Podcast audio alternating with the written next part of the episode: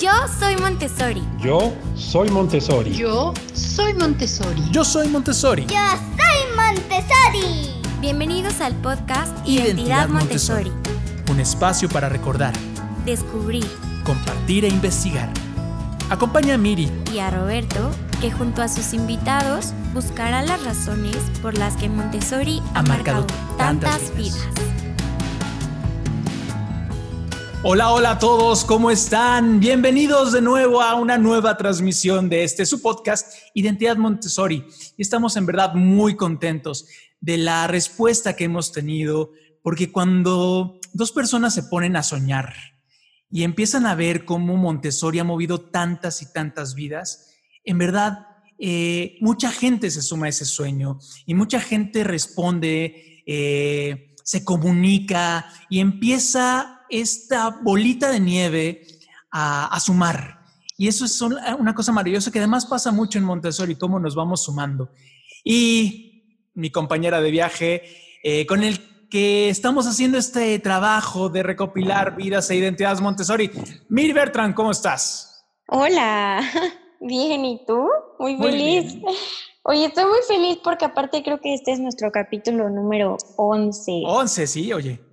11, o sea, de- del piloto que empezamos, yo siento que se me ha ido así como súper rápido y ya no puedo creer que este sea el onceavo. Así es, así es. Además, suele pasar que cuando empiezas un podcast, pues empiezas poquito a poquito y vas subiendo.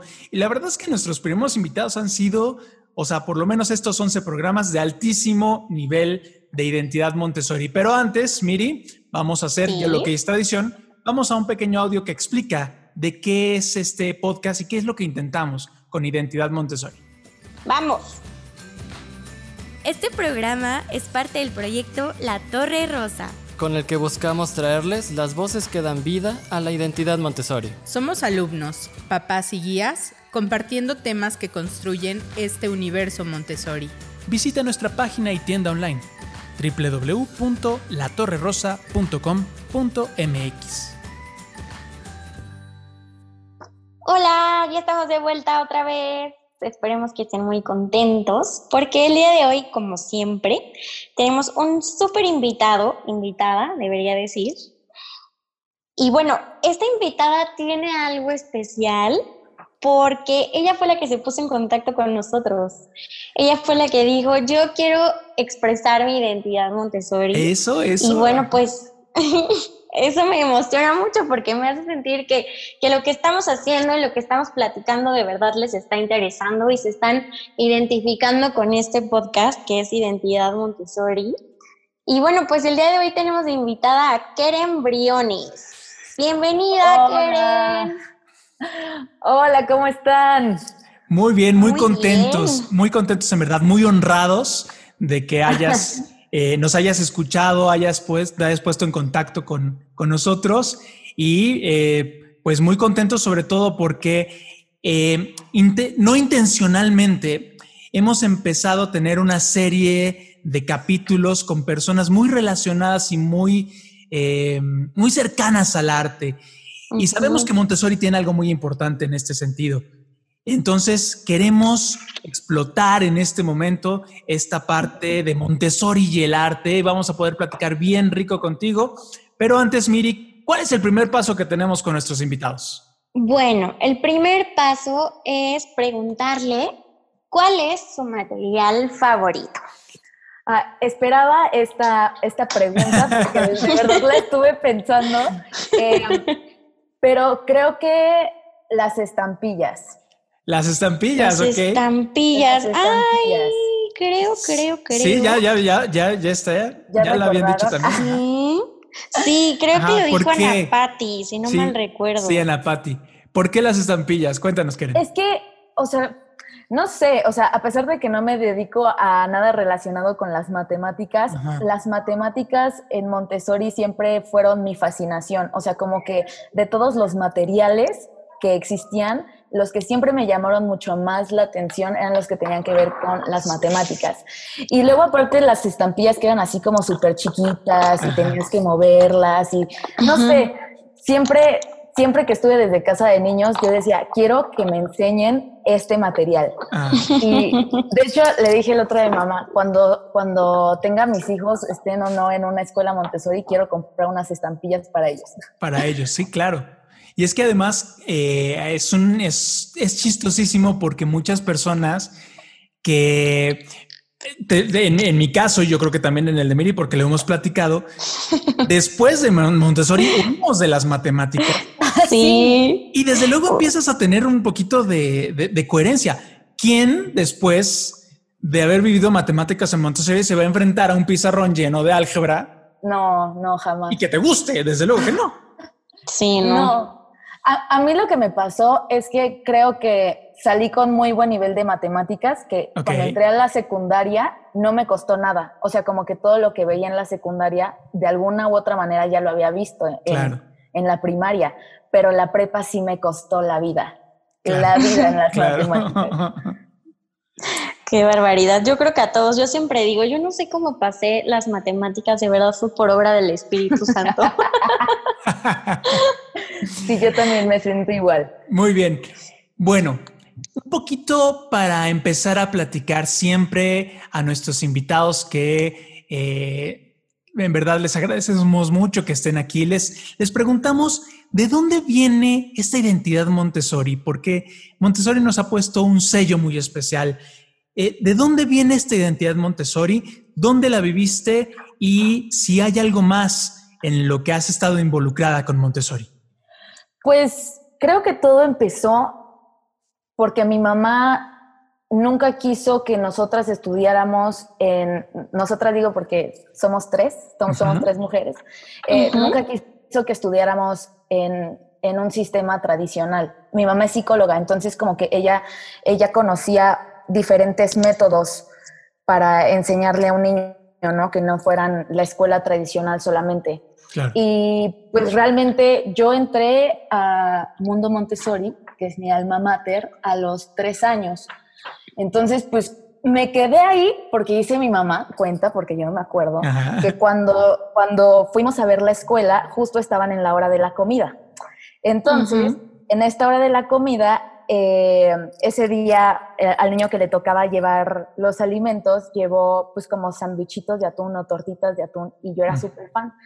Y entonces Mm, me dieron de comer ahí porque pues siempre son muy amables y te reciben excelente en las escuelas Montessori. Claro. Y, y entonces que cuando mi mamá me pregunta que a qué escuela quiero ir, le digo en la que comí sándwiches. Los de atún". sándwiches. ¡Qué padre! Ajá. Entonces, pues realmente así fue como yo entré a Mundo Montessori. Bueno, de entrada mi mamá hizo como mucho, mucho clic con Liliana también, que fue la que nos recibió. Sí. Eh, fui la primera de, de las tres, soy la mayor, entonces pues también como que entrar para mí me costó un poco porque tenía mamitis, pero la verdad es que yo hasta que acabé la escuela como que nunca sentí que estuve en una escuela como Claro. tal. O sea, nunca me sentí como con los millones de tareas que les dejaban a mis vecinas o A los tus primos, ¿no? Ajá, a mis primos. Así quiero ejemplo, jugar. No, tengo Sí. tarea. Sí, justo. Por ejemplo, yo, yo no supe de exámenes hasta creo que mi último año de primaria. Yo nunca había hecho un examen. Entonces, o sea, la verdad es que para mí sí fue muy disfrutable este, pues todo mi, toda mi estancia dentro, dentro de la escuela. Qué lindo. Oye, Karen, y platícanos a qué te dedicas actualmente. Actualmente, eh, bueno, estoy estudiando la carrera de teatro y actuación en la Anáhuac. Eh, yo realmente empecé a hacer teatro desde los ocho años. Desde los ocho años empecé a hacer teatro musical, eh, porque pues la verdad mis papás, no sé si, si tengo la bendición de que siempre hayan estado como a favor de las artes, ¿no? Y de que, de que hiciéramos cosas extras a la escuela y que nos desarrolláramos en, pues tanto en lo deportivo, artístico, o sea, como que fuéramos viendo lo que nos gustaba, ¿no? Y justo había una niña en, en, en la escuela que su papá tenía una compañía de teatro y me dijo, oye, ¿no quieres venir a hacer audición? Vamos a hacer vaselina. Y yo, sí, claro, yo no tenía ni idea de lo que era. Pero le dije a mi mamá, mamá, llévame. Este, y entonces fui, hice la audición, me quedé, fue de las mejores decisiones que he tomado en mi vida, porque después de eso no lo dejé nunca. O sea, obviamente mi mamá se dio cuenta que ya había niños que tomaban clases de música, que tomaban clases de baile, que tomaban un montón de clases, y pues sí se notaba como la diferencia entre yo que no había hecho nada nunca y entre los niños que ya tenían clases, ¿no? Entonces, desde ahí mi mamá dijo, tienes que tomar clases de canto. O sea, como que ella sabía que a mí me gustaba muchísimo cantar. Ah, porque aparte las guías en casa de niños le decían, es que Keren se la vive cantando todo el tiempo. todo, todo el tiempo. Y, y le decían, pero la verdad es que no la callamos porque está concentrada y está trabajando. Y los demás niños, pues tampoco es como que la pelen. Y creo que eso está súper padre en Montessori porque si hubiera estado en cualquier otra escuela, sí me hubieran No hubieras callado, podido. Claro. Ajá. Claro. Me hubieran mandado reportes, llamar a mi mamá, que era una niña rebelde, lo que fuera, ¿no? Ajá, ajá. Pero la verdad es que pues nunca, nunca estuve limitada en ese aspecto. Y pues mi mamá y mi papá me apoyaron siempre a pues esta parte de estudiar música, este, estuve también en, en clases de baile, todo eso. O sea, obviamente ya cuando les dije a mis papás, oigan, voy a estudiar música, ah, porque primero empecé estudiando composición y arreglo musical, Ajá. pues mi, mi papá me decía, pues, ¿qué te digo? O sea, nosotros te metimos en esto, no es como que ahorita te digamos, no, ahora vas a estudiar actuaría. Claro. Pues no. Entonces, realmente siempre tuve como esa, ese apoyo de, de parte de mis papás en cuanto a lo artístico.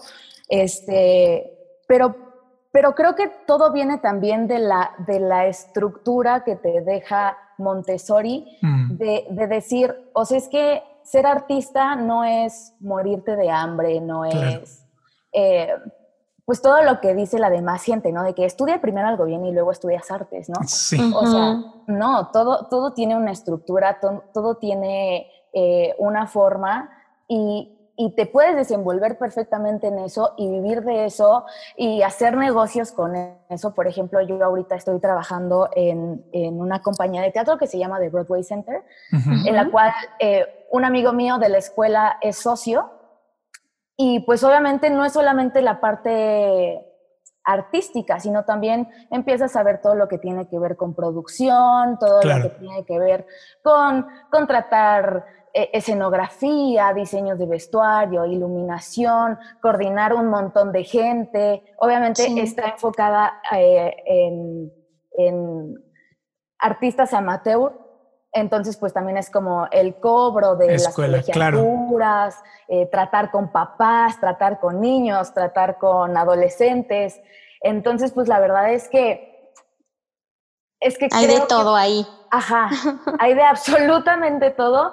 Y, y algo que siempre he creído que, que me dejó mucho la escuela también fue el, el trato con, con diferentes edades. Claro. O sea, yo puedo llevarme con niños así de que me escriben y me dicen, "Queren- queremos hablar contigo porque esto que el otro, ¿no? O con adultos mayores, con gente de mi edad, este, no sé, la verdad es que eso siempre ha estado bien padre, como el hecho de que nunca tuvimos como solo la, la relación con niños de nuestra edad, sino de muchas edades.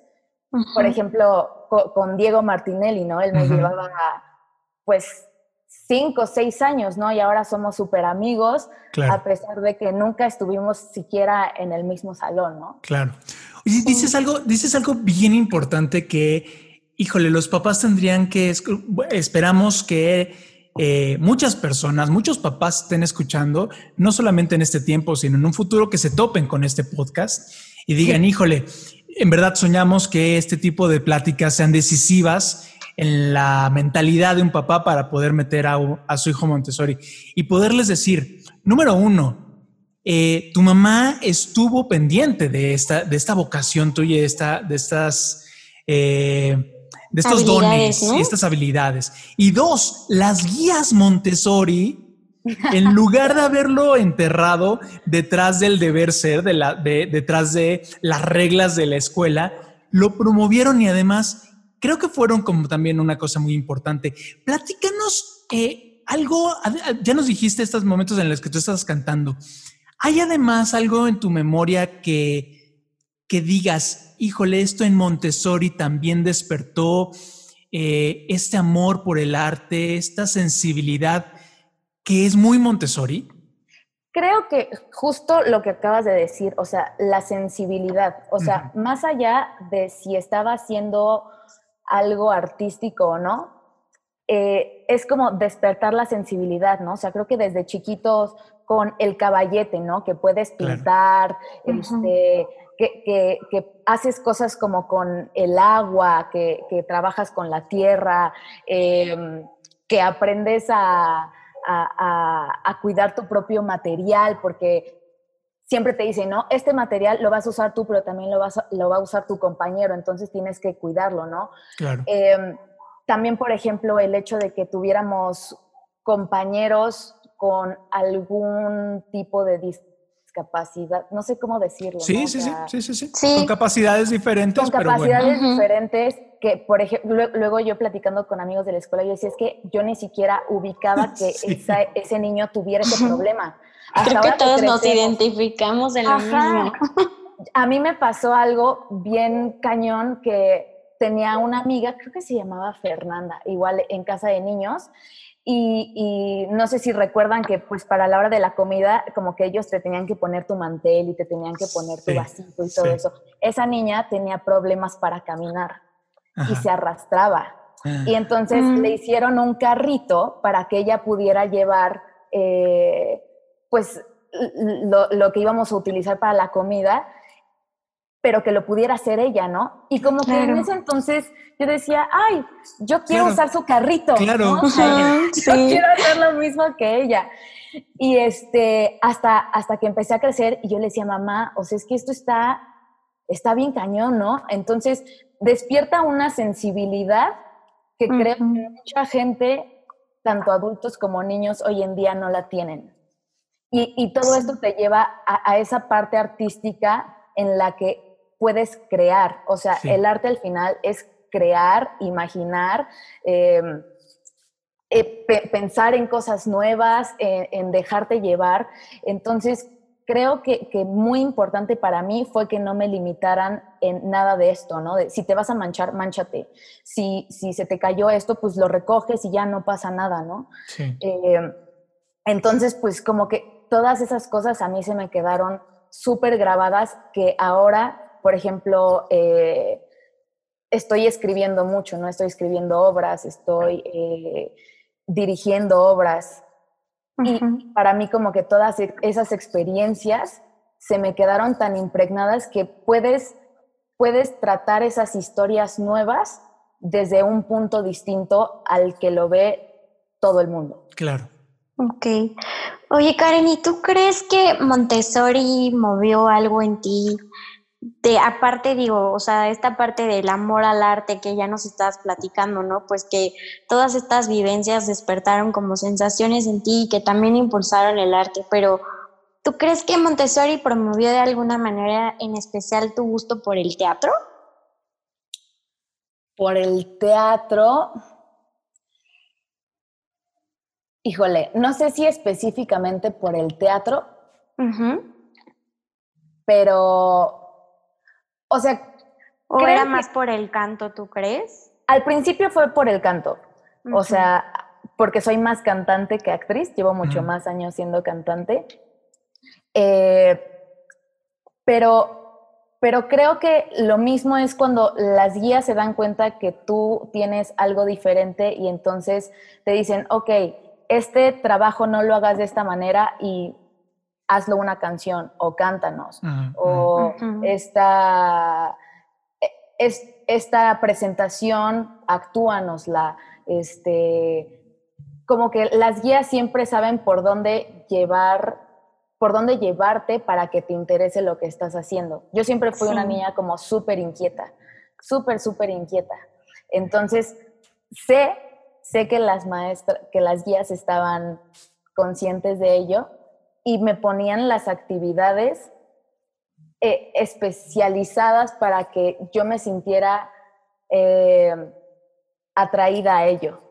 Entonces, creo que más allá de, del, que me, del que nos pusieran así como de, ay, vayan a ver esta obra de teatro, este, fue más bien como la libertad que nos daban de, de, de experimentar.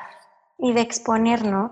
Y es que siento que justo eso es lo que tiene Montessori, que, o sea, por ejemplo, ahorita con todas las personas que hemos platicado, nuestros invitados, siempre nos dicen, es que Montessori siempre me apoyó, es que Montessori nunca me limitó, ¿no? Y siempre fue como un, un apoyo más allá y que al final ese apoyo, aunque fue desde muy pequeño, siempre hace que terminemos haciendo lo que nos gusta, ¿no cree? Sí, totalmente, totalmente. Y que también te encuentres con gente que, que, que busca lo mismo que tú y que le gusta lo mismo que tú. O sea, tengo, tengo muchos amigos de, de Montessori que terminaron dedicándose al arte. Sí. O sea, tanto cineastas, tengo unas amigas gemelas que son cineastas ahorita, eh, Diego que es músico, este, otros ingenieros en audio, eh, como que esa parte no les dio miedo, ¿no? Como a muchos otros que era como, pues sí, o sea, es, es mi hobby, pero no me voy a dedicar a eso porque esas cosas no dejan. Sí. Tal Yo- vez... No, dinos, dinos, dinos. no, que tal vez antes ninguna escuela en este país estaba como tan enfocada en la parte artística, Ujú. que, que tal vez eso nos tocó a nosotros. Este, pero por ejemplo, cuando, cuando yo salí de Mundo Montessori y se quedaron mis hermanas y les empezaron a meter estas clases de música, este, y, y yo los veía como ya en, en los cierres escolares y todo eso, que yo decía, qué padre, o sea, qué padre que, que, que no se queden como con lo que llevaban haciendo tantos años y que digan, eso es lo que le falta al niño, vamos a meterlo, Claro. vamos a hacer que lo hagan, ¿no? Yo, yo debo confesar que eh, cuando salí de sexto, cuando, cuando terminé taller 2, eh, y no es cierto, eh, eh, de hecho cuando salió Miguel, cuando salió Miguel Martinelli, ellos hicieron una, una obra, una obra de teatro para terminar la... Como su cierre de ciclo. Sí, su cierre de ciclo. En- de hecho, en su graduación hicieron una obra de teatro. Y a mí me tocó ser, creo que un guardia, porque versaba de una o de que ellos viajaban en el tiempo y entonces en diferentes momentos este, platicaban de sus experiencias y yo era un guardia romano.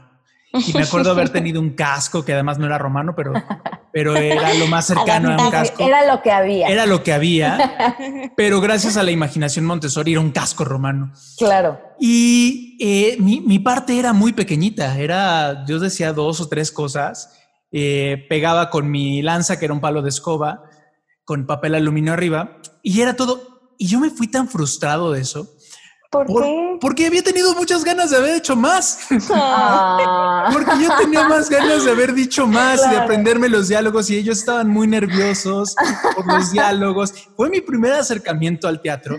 Y ya después, desde luego, eh, hicimos otras cosas en la secundaria, pero ya más como materia, ya más Sí. como eh, vamos a hacer la obra para los papás, ¿no? Entonces, no había esta parte eh, de disfrutar el ensayo por las ganas de transmitir, sino Claro. porque era parte de una materia y entonces ahí nos tienes ensayando José el José el Soñador, igual Vaselina.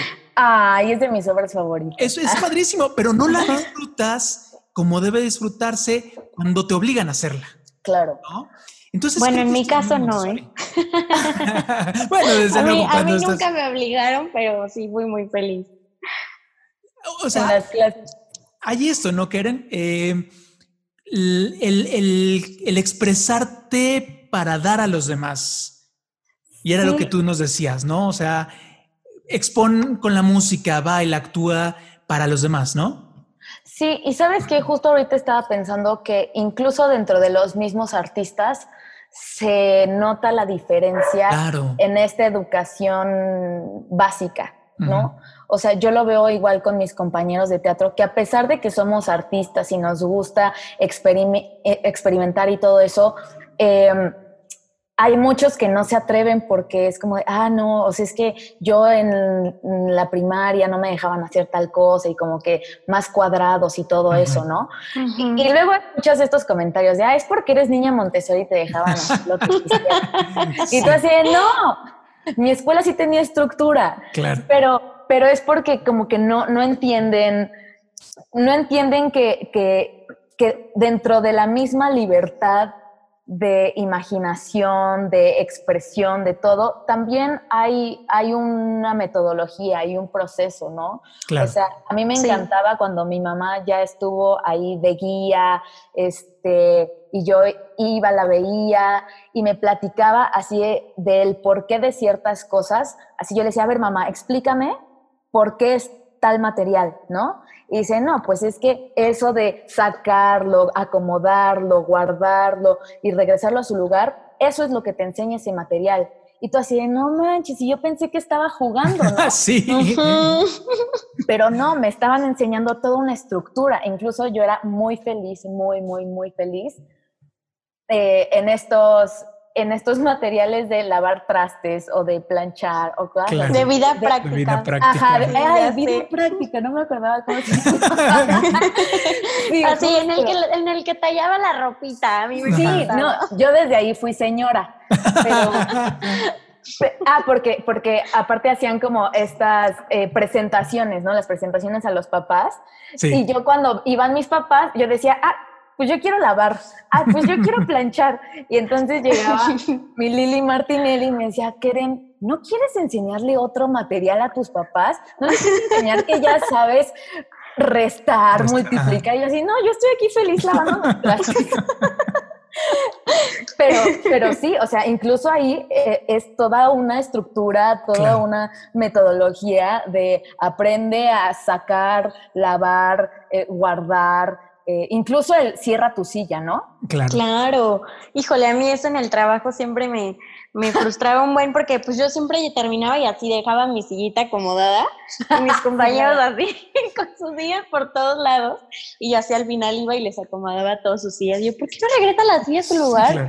No, es- es fecha que aquí en mi casa, cuando estamos comiendo y mi papá se para, le dice a mi mamá, Armando, tu silla. Ay, ya, y ya la cierra. Dice, "Ah, es que tú no fuiste niño Montessori. Claro, claro, claro. Yo, yo veo eso, o sea, me imagino la cara de las personas cuando les explicamos que en Montessori nos enseñaron a planchar, a, a abotonarnos las, este, a abotonarnos la camisa y a amarrarnos las agujetas. Claro. Pero hay una filosofía detrás de eso, ¿no? Vamos a hacer una pequeña pausa, les propongo, para, eh, para irnos a unos mensajes importantes que tenemos para todos ustedes y regresamos con esta plática que está bien interesante. Muchas gracias, Keren. Eh, Miri, vamos a una pequeña pausa y regresamos. Vamos. Vamos.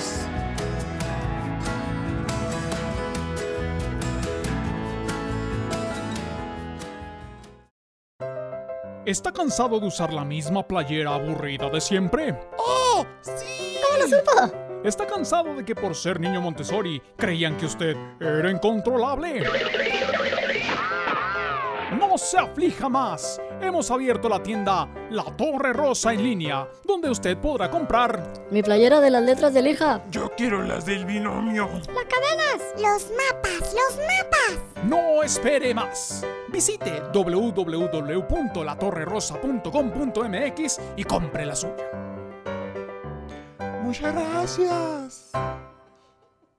Muchas gracias a todos por estar aquí de nuevo con nosotros. Les recordamos todo lo que estamos haciendo desde este proyecto La Torre Rosa en este su podcast Identidad Montessori. Les recordamos que pueden visitarnos en nuestra página. Tenemos ahí las playeras con el material y muchas cosas, muchas sorpresas que tenemos para trabajar con las escuelas, ayudar en este momento que estamos pasando por eh, circunstancias complicadas. Aquí estamos y queremos acercarnos mucho a las escuelas. Ya hay varias que nos han dicho, oigan, vengan y platicamos y vemos qué, qué es lo que podemos hacer.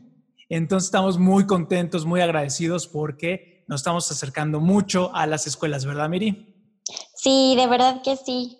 Oye, también se nos olvidó comentarles que ya tenemos stickers. Ah, sí, la- stickers de los materiales Así que pueden es, pegar. Yo quiero. cosas. Sí, claro que sí, les mandamos fotitos. Le vamos a mandar también a Karen para que nos haga favor de sacar fotos de los, es- de los De stickers los de todos stickers. lados. Sí, Sí. me va a Bueno, muchísimas gracias. Y vamos a continuar con esta plática que está bien interesante porque más, yo sé que en algún momento vamos a tener que también empezar a entrevistar a matemáticos, físicos, Sí. que están en Montessori, que están haciendo muy bien. Pero hay que aprovechar ahorita que esa es nuestra, nuestra zona de influencia, que es, es el arte, ¿no? Sí. Eh, Keren, tú, tú nos comentabas que trabajas entonces muy cerca de los niños y que en tu compañía están también haciendo obras para niños y no sé, la pregunta es, ¿la hacen también con niños o ni- niños, los niños actúan? Sí, sí, sí, sí. Este, de hecho, justo ahorita yo estoy llevando el proyecto de La Sirenita, el Ok. musical de La Ay, Sirenita. qué lindo. Para niños, son niños de entre 6 a 13 años. Este, yo lo estoy dirigiendo, montando lo vocal, montando lo escénico. Me ayudan un poco en la parte coreográfica porque ese no es tanto mi fuerte. Claro. Este, pero sí, tenemos tanto los talleres para, para niños como para pues, chavos ya más grandes, o sea, adolescentes y adultos. Por si ustedes quieren, también pueden este, ir y experimentar esas áreas del el teatro. Y uy, a Eh, mí no me digas que sí voy, Sí, ¿eh? Miri muere de ganas. Yo, yo por la parte del canto, que ha sido mi, mi pasión frustrada también. Ah, pues pero ah, este, estaría padrísimo, la verdad. Sí, Ay, ahí sí. tenemos clases de canto también con maestros de, de alta categoría, porque la idea de esta compañía es que mismos actores que están activos en el medio teatral eh, sean los que dan las clases, ¿no? Entonces, pues, no es solamente la, la técnica, sino también es la experiencia que ellos han tenido, pues fuera, ¿no? Este, y ahorita justo estoy dando un curso de verano, porque pues todos los años damos curso de verano para niños, este, pero bueno, en esta ocasión ha sido diferente, ¿no? Por todo esto de la pandemia, el encierro, pues no- nos hemos tenido que, que mudar a Zoom. Eh. Tenemos ahorita 70 niños a los cuales Wow. vemos de 10 y media de la mañana a una de la tarde vía Zoom. Entonces, la verdad es Mm. que ha sido, ha sido todo un reto para nosotros como maestros el, el dejar como, pues, las aulas y mucho más en, en lo artístico, ¿no? Porque al final lo artístico siempre es de mucho movimiento, de mucho observar, de mucho contacto con las otras personas. Claro. Y Sí, muy ahorita que- físico. Sí, totalmente. Y ahorita que pues todo ha tenido que ser a través de una pantalla, pues sí, sí hemos tenido que reestructurarnos, repensar cómo atraer la atención de los niños, porque son niños igual de entre, el más chiquito tiene cinco años, Wow. hasta, creo que tiene 14 el más grande, ¿no? Entonces, pues obviamente son niños que, que ya te dan la vuelta en toda esta parte de la tecnología, ¿no? Sí. por ejemplo, yo siempre he sido mucho de, de el tacto, de agarrar las cosas, que eso es muy Montessori, ¿no? Sí, sí, sí. Sí. De, de tener el contacto con las Kinético. cosas. Sí, y, y, pues yo aprendo tocando, viendo y sintiendo y todo, ¿no? Entonces como que siempre le huí a las computadoras y pues ahora es como de hazte súper amigo de YouTube y los tutoriales Claro. pues para ver ellos también qué hacen, ¿no? O sea, los niños de verdad te dicen, ah, mis, esto se hace así, y ya, te mueven toda la computadora y ya hicieron un montón de cosas que tú dices, wow, niño, Sí, sí. ¿cómo lo lograste? ¿Qué es eso? Ajá. Y, y entonces, pues para nosotros ha sido, ha sido muy enriquecedor porque la verdad trabajar con niños te hace no sentirte obsoleto Y, y- y de seguir aprendiendo y ver cómo, cómo va avanzando, pues, las generaciones, ¿no? A pesar de que, digo, no, no soy un adulto ya de, Claro. edad, de edad mayor, pero pues sí, sí es bien diferente, ¿no? Incluso de que ya un niño de nueve años te puede hacer una plática súper interesante con datos súper interesantes, que, que la verdad antes lo veías mucho con los niños Montessori que así eran. Sí, ¿no? sí, sí, o sí. sea, siempre los niños investigando, este, preguntando, eh, moviéndose y todo. Pero pues ahora con- como que con estas nuevas tecnologías, pues tienes eh, a tu alcance toda la información, ¿no? Más que ya les dan a los niños un iPad desde que tienen dos Ajá. años, ¿no? Sí. Y tienen en- acceso al mundo, pues. Totalmente, totalmente. De hecho, o sea, nosotros sí tuvimos que poner así unas cuantas reglas y restricciones, pues para tener más control de ellos, ¿no? Y de que de pronto no llegara un papá a decirnos así, oye, que nos dice Juanito que gracias a ustedes entró una página, es como, de, no, nosotros no dimos acceso a eso, ¿no? Entonces, la verdad es que a mí me encanta trabajar con niños. Yo justo le dije el otro día a mi, le dije a mi mamá que, que como maestro, mi filosofía es, quiero ser esa maestra que a mí siempre me hubiera gustado tener o que tuve o que como esas maestras como que te inspiran a seguir, ¿no? Que, que, dices, amo a esa maestra, ¿no? O que aunque a veces te levante la voz o aunque a veces te llame la atención, lo que sea, pero que terminas queriendo, ¿no? Que creo que a mí me pasó con todas mis guías. O sea, yo me acuerdo que un día regresé a, Mundo Montessori, pues de visita, ¿no? O sea, de que salí temprano de la escuela o lo que sea. Y, vi a, mi guía de taller 2, que se llama Yola. Y de eso sí, que, te ven y les da gusto y dicen, me encanta verte también, me encanta verte este, estudiando y de eso sí que se te empiezan a salir las lágrimas. gracias también a estas personas que me aguantaron a la edad difícil. Claro. Es lo que soy ahora. No sé si hay, un fenómeno que hemos empezado a ver en algunos exalumnos. No nos encanta decir exalumnos, no hemos encontrado la palabra, pero porque la verdad es que jamás dejamos de ser alumnos Montessori. O sea, la forma en la cual nos enfrentamos a la vida es completamente Montessori. Entonces no dejamos de ser alumnos, pero bueno, a falta de una palabra que no hemos encontrado, eh, estos exalumnos hemos visto un fenómeno sobre todo en los que ahora están como docentes o maestros o están enseñando algo, que hay cosas Montessori que hacen y a, veces inconscientemente. No sé si a ti te ha pasado que inconscientemente haces algo muy Montessori con tus niños. Totalmente. Justo a ver, platícanos. ¿Sabes a mí qué palabra me encanta usar? La palabra consecuencia. Sí. Ah, no, no es, no, no es te voy a castigar, te voy a hacer nada, ¿no? O sea, es como de, vas a tener una consecuencia. Y, yo digo, wow, me convertí en lo que juré destruir, pero, pero es que sirve muchísimo. Uno, porque aprendes a, que sí, que al final toda acción tiene una reacción, ¿no? O sea, toda acción tiene una consecuencia, sea buena o sea mala. Entonces, es como enseñarle al niño que que si hizo algo no correcto va a tener una consecuencia que no tiene por qué ser un castigo, es simplemente una consecuencia de, sus acciones, ¿no? Entonces, creo que, creo que eso lo utilizo mucho, también para que ellos no se sientan agredidos y que ya ves, ahora, ahora como que... Pues, Debes castigar suavecito. Ajá, sí, el, trato con los niños tiene que ser pensado. Super polite. Super polite.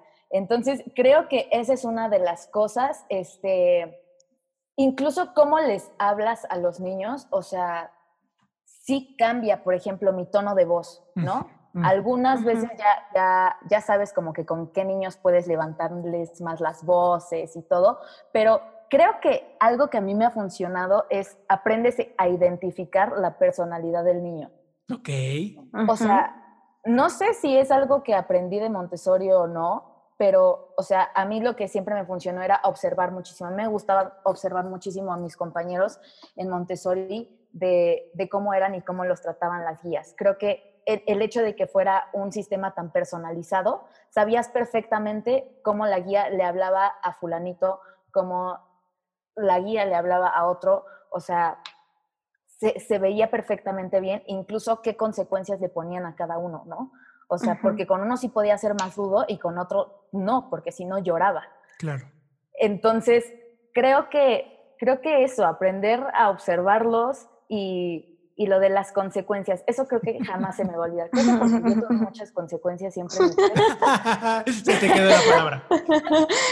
bueno, a mí, a mí también se me queda así de voy a pensar esto de, bueno, voy a tomar una decisión, pero qué consecuencia va a tener, ¿no? Sí, Pero ya aplicándolo en la vida adulta, así. sí, como que escuchas esa vocecita. Exactamente. Piensa en la consecuencia. A- ahorita, ahorita que decías, me, me prendiste una lucecita porque hablabas de personalidad y eso es bien importante. Eh, cuando, es, cuando a mí me tocó brincar justamente de Montessori a secundaria y a preparatoria, a mí sí me fue un momento muy complicado. Y creo que de las cosas que más, más trabajo me costaron fue el uniforme. Porque si te das cuenta, el uniforme es un mecanismo justamente de despersonalizar para estandarizar. En Sí. el, entre comillas, en, en, en, en orden a el orden, Ujú. te ponen un uniforme todo igual, pero además el mío era especialmente horrible. Eh, ¿Era el naranja? No, o sea, era un suéter amarillo mostaza con pantalones cafés y los zapatos sí. los tenías que comprar en la escuela y eran de cartón, entonces era horrible porque se te mojaban los pies en la lluvia. Sí, claro. Ya de- yo veo mis fotos en Montessori y justamente llevaba mis shorts naranjas, playeras estrafalarias de repente decía, no manches, ¿quién me vestía? De las tortugas ninja con tu Sí. gorra. Pero era expresión de una personalidad. Ahora, si lo llevas también al arte y al teatro, hay un, hay, hay un vestuario que expresa justamente la personalidad del personaje, ¿no? Sí, sí, sí. Entonces, esta parte también que Montessori nos dio de eh, deja expresar a través de tu, de tu vestuario tu personalidad, ¿no? Sí, creo que, creo que eso fue a mí lo que. Más bien, yo terminé con muchísimas personalidades. Yo dije, yo quiero ser todas y por eso voy a ser actriz. Pero, pero sí, yo también veo mis fotos y digo, mamá, ¿por qué me dejabas hacer esto? A mí lo que me pasó, por ejemplo, era que a mí me encantaba usar faldas en, en Montessori. Yo siempre usé faldas, de esas que traen shorts y así, ¿no? Sí, sí, sí. Ujú. Y cuando llego a la secundaria, eh, el uniforme eran jeans y una playera. Pero para mí el cambio de falda a jeans, o sea, ya deja tú de, de ropa Sí, sí, casual sí, a sí. uniforme. O sea, era de falda a jeans. O sea, fue un shock. Un brinco. Yo dije, ¿por qué? Odio los jeans, no me gustan, no me siento cómoda, bye, ¿no? Pero Ujú. bueno, fue como, fue como, creo que ese salto es el momento de ese examen final de decir un niño Montessori sí puede pertenecer a una sociedad estandarizada Claro. y no le va a afectar. Algunos, pues, puede que les pasen otras cosas. O que pero- les cueste más trabajo, ¿no? Exactamente, Claro. que, que les cuesten eso, pero fíjate que en mi caso yo nunca sufrí el cambio de Montessori a secundaria y no hubo escuela a la que yo fuera a, a ver cuando iba a salir de la primaria que me dijera, eh, que, más bien que no me dijera, su niña va a tener problemas porque viene de escuela Montessori. Y yo así, ¿por qué voy a tener problemas? O sea, ¿cuál es la diferencia? Vamos todos a estudiar, ¿no? O sea, no tengo por qué tener problemas. Entonces, pues, o sea, no, yo no lo vi como en, en- en el sistema, creo que me terminé adaptando bien al sistema tradicional. Eh, pero, pero, por ejemplo, pensando en, en todas las oportunidades que tuvimos dentro de una escuela Montessori, como era ir a los campamentos, de irte sin tus papás, de saber que tú podías hacer las cosas por ti solo y, y como que todo, todo ese, Independencia. toda esa independencia, creo que fue la que a mí me ayudó a, o sea, me decía mi mamá, es que yo ni siquiera me acuerdo de preguntarte si ya habías hecho o no tu tarea en la Claro. secundaria. O sea, yo sabía que ya la habías hecho. Y yo veía tus calificaciones y decía, pues esta niña no tuvo ningún problema.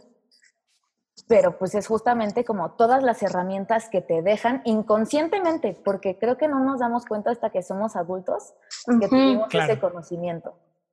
Sí, justo.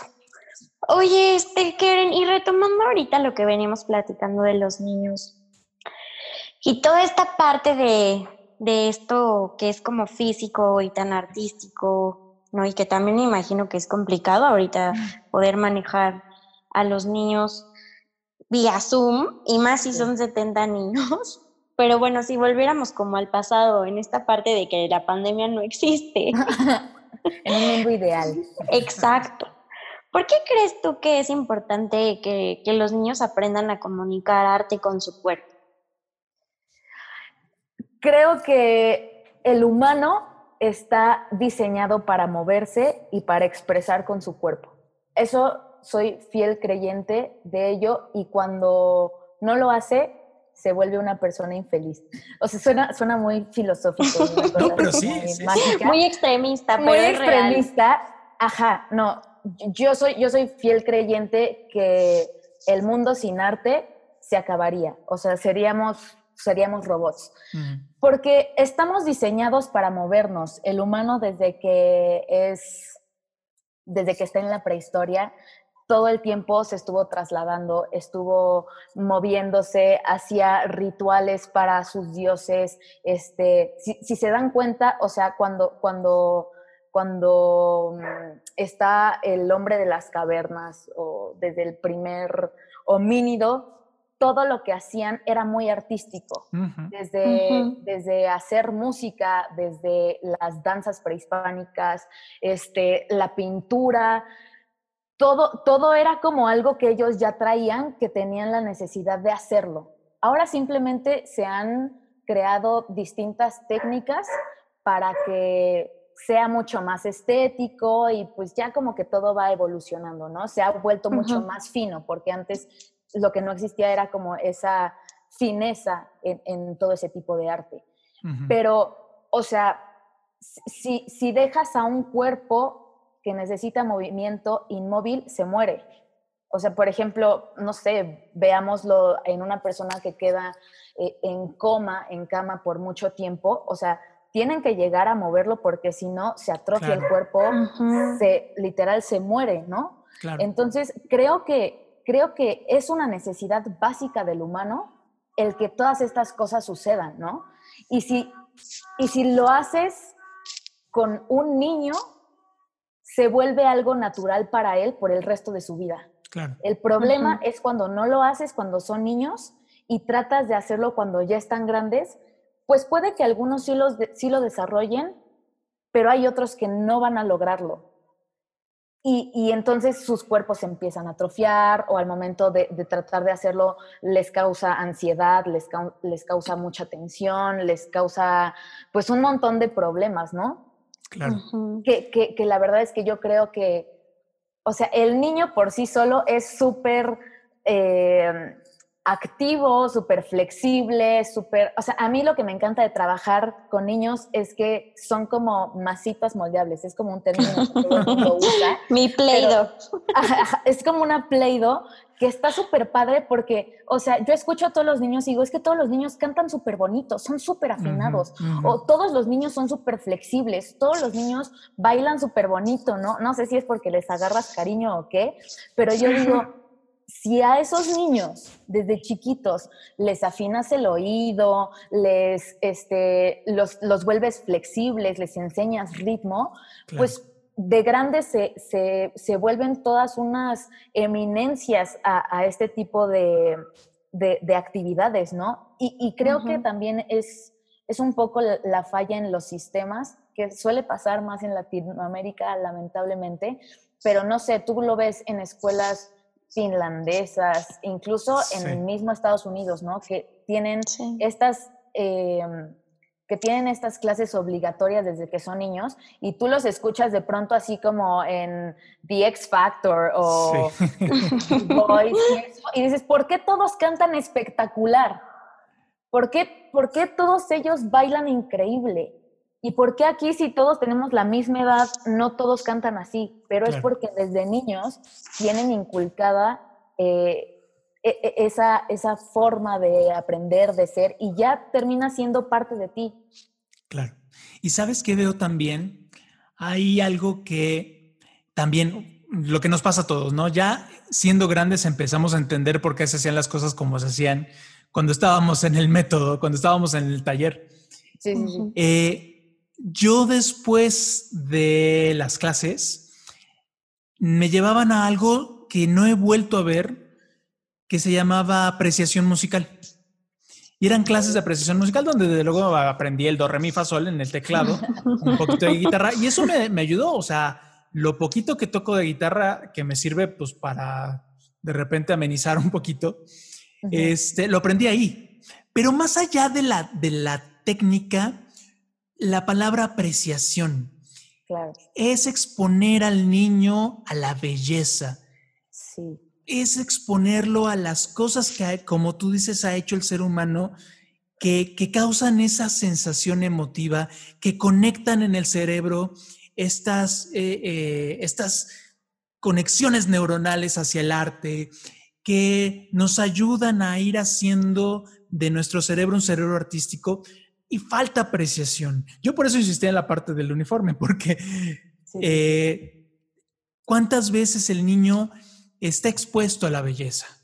Y es irlo a llevar a una obra de teatro, y es ponerle canciones, y es llevarlo a ver eh, exposiciones de pintura, es eh, hay, arte en toda, hay, hay una, somos una ciudad, a los museos, pero somos una ciudad que pulula en arte en todos lados y de repente eh, acercar al niño a esa apreciación y decirle, ¿y tú qué piensas? ¿Y tú qué sentiste con esto? ¿Y tú qué hiciste con esto?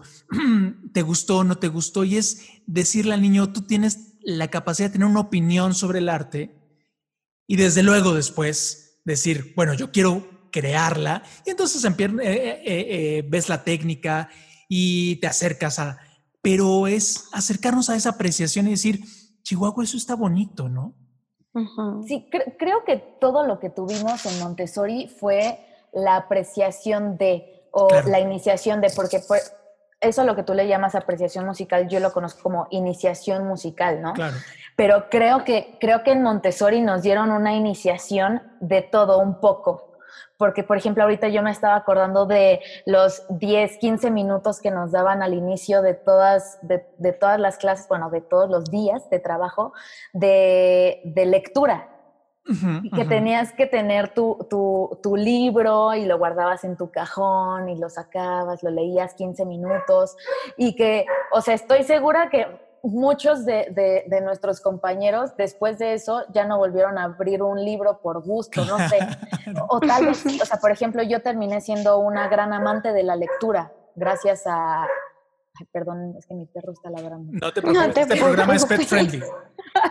este, esos, esos 10, 15 minutos, ¿no? O, o, cuando la guía te leía un libro. A mí me encantaba que me leyeran un libro, porque pues tal vez no eras el mejor lector y te perdías en la lectura, pero a mí me encantaba que me lo leyeran porque te imaginabas cosas, ¿no?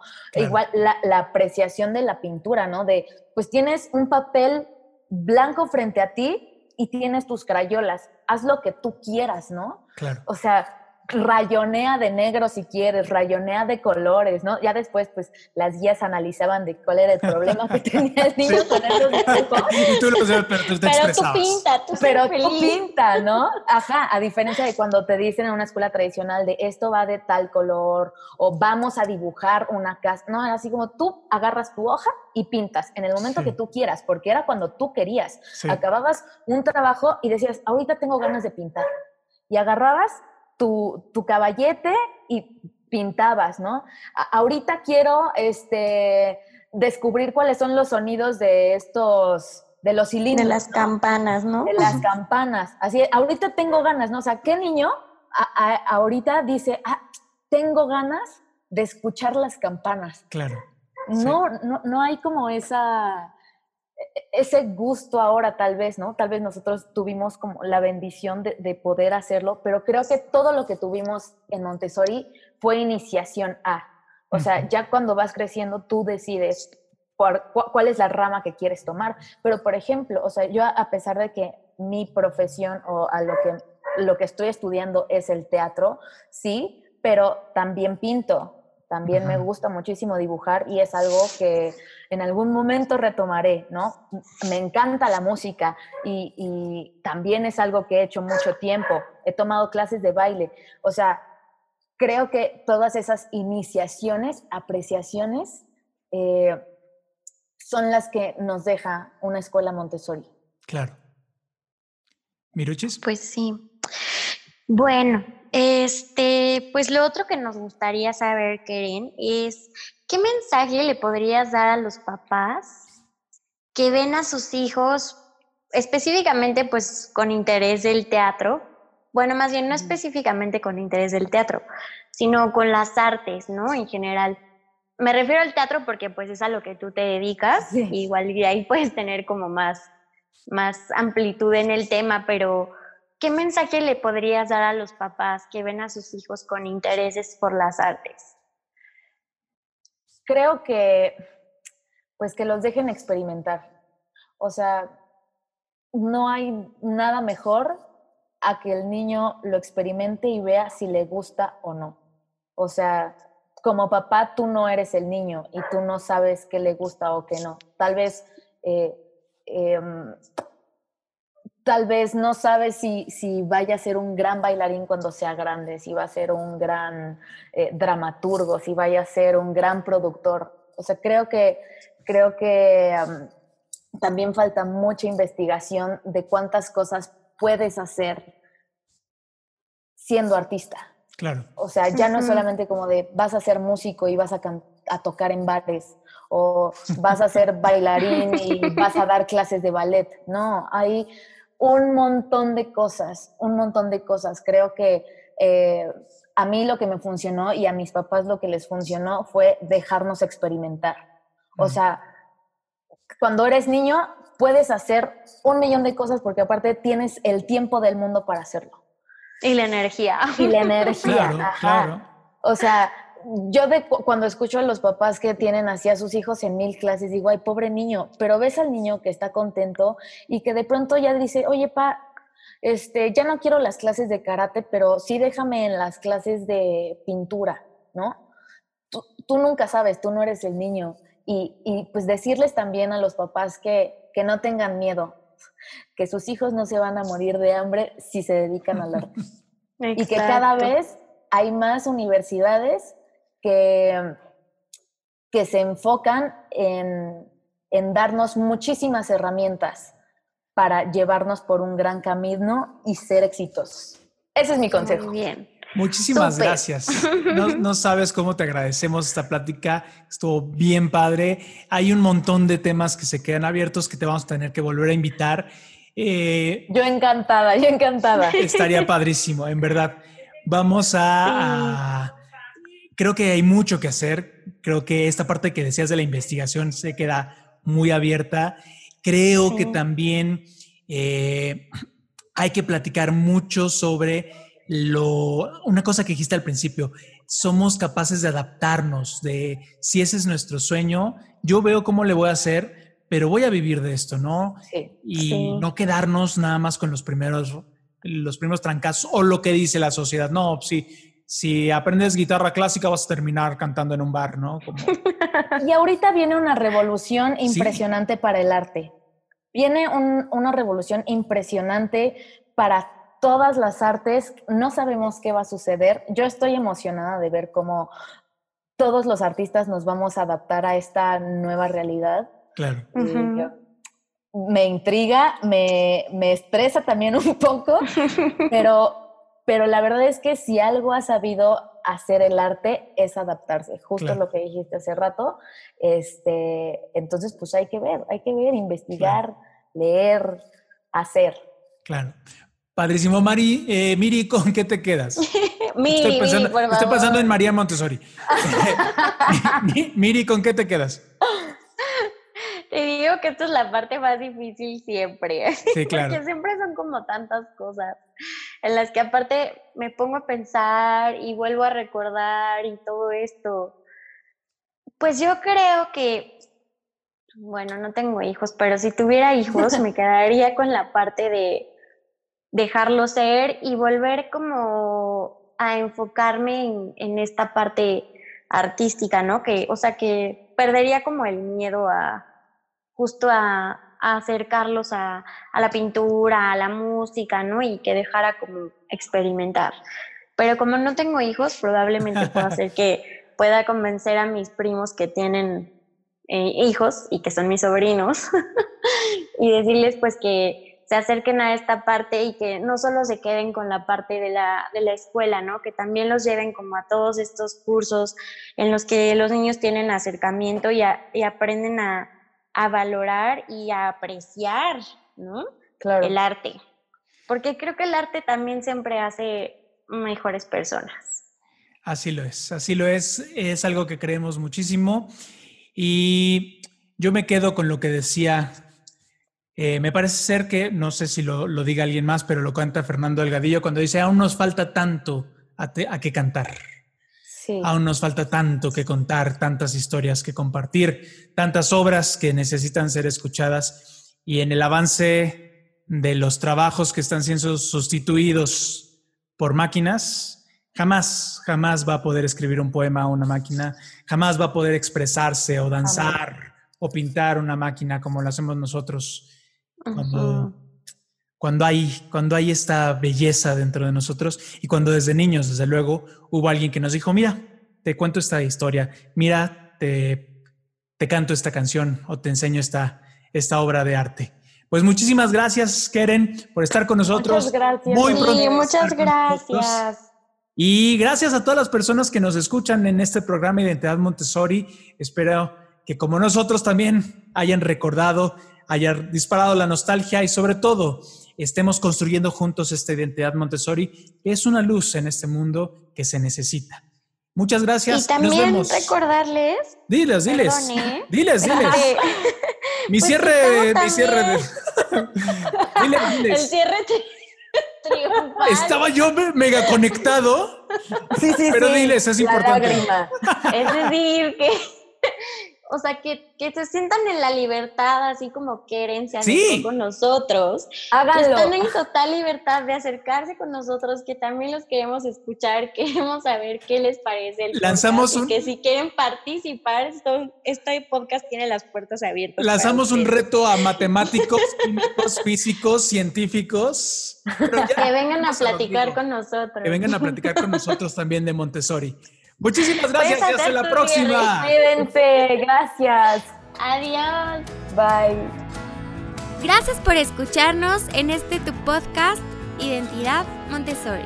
Recuerda que puedes enviarnos tus preguntas y sugerencias a través del correo contacto arroba latorrerosa.com.mx o también en nuestras redes sociales de Facebook e Instagram con arroba la torre rosa y yo. Nos escuchamos en la próxima.